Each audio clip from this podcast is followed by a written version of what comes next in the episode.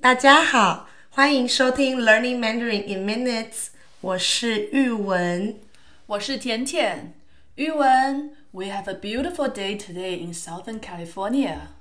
Yeah, it's a nice sunny day. Sunny day，晴天。玉文，Did you have breakfast? Breakfast，早餐。你吃了早餐吗？ 没有。Why？为什么？Do you want to buy me breakfast？我想要买早餐给你吗？Uh, nope. You got me wrong. I was just going to say maybe you can buy yourself breakfast before we start the podcast. All right. I shouldn't have any expectations for you by now. okay. I'm glad you know me now. Um, in our last episode, we learned about how to say don't have something or doesn't have something. The word we use is 没有 exactly 没有 such as in you don't have a younger sister. Younger sister is 妹妹。你 没有妹妹。And you don't have an iPhone. 你没有 iPhone。是的，是的，我没有 iPhone。So do you want to buy me one? You got me wrong too. I don't want to. 我不想要。 Fine. So you don't sound much nicer than me though. Hmm, okay. Next example. I don't have friends. Friends is 朋友。I don't have friends would be 我没有朋友。你没有朋友。 Exactly. 不是，我有很多朋友。 Fine. Almost got tricked.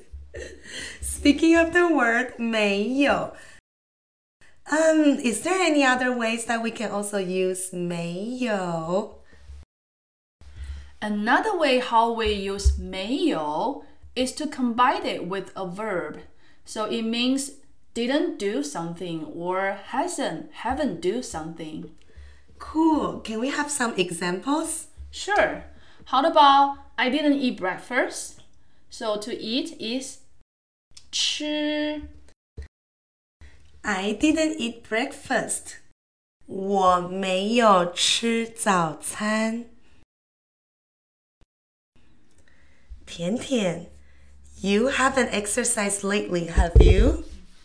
exercise 运动 I haven't exercised. 我没有运动 Yeah, you're right. But I feel pretty good about it.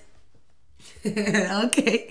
I know workout is not for everyone, but just like exercise, like easy walking will be just fine. Yes, as long as I feel comfortable, I do not have to build six packs like you. I almost got the six packs. Just wait for a little longer, I'll show you. okay. Can't wait for it. Yuan, I know your birthday is coming. 是的. So have you prepared any surprise for me? Well, actually, we didn't prepare any surprise this year. We didn't even buy the cake. Oh no. To buy is 买.买. Buy a cake. 买蛋糕.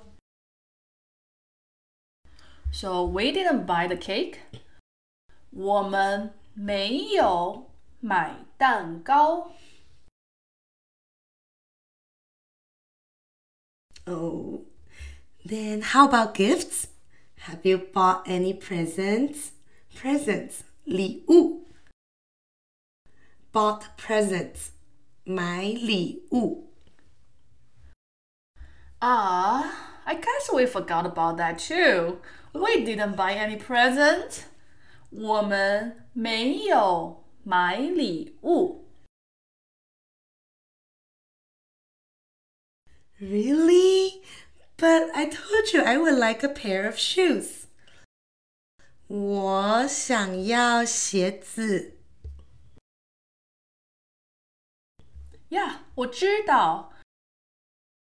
But they are too expensive, so we didn't buy any shoes. 我们没有买鞋子。 Oh, nothing for me? 什么都没有吗？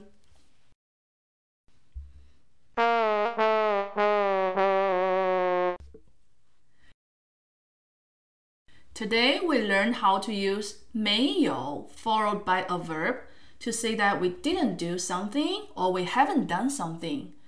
But can we also use 没有 for the future tense, such as my mom will not come? Can I say 我的妈妈没有来？来 is come. No, we cannot use 没有 for the future tense. So unfortunately, you cannot say that. Um, a lot of learners confuse it at the beginning. We'll keep practicing with you and also introduce what to do with future tense in our future episode.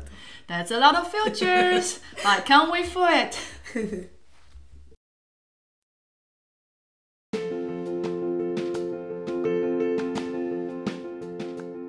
We hope you enjoyed this episode. Now let's invite Mandy to join us for the review part. Hi, Mandy. 玉文好，大家好，Let's get started。 Sunny day. 晴天， Breakfast. 早餐， Younger sister. 妹妹， Exercise. 运动， Cake. 蛋糕， Presents.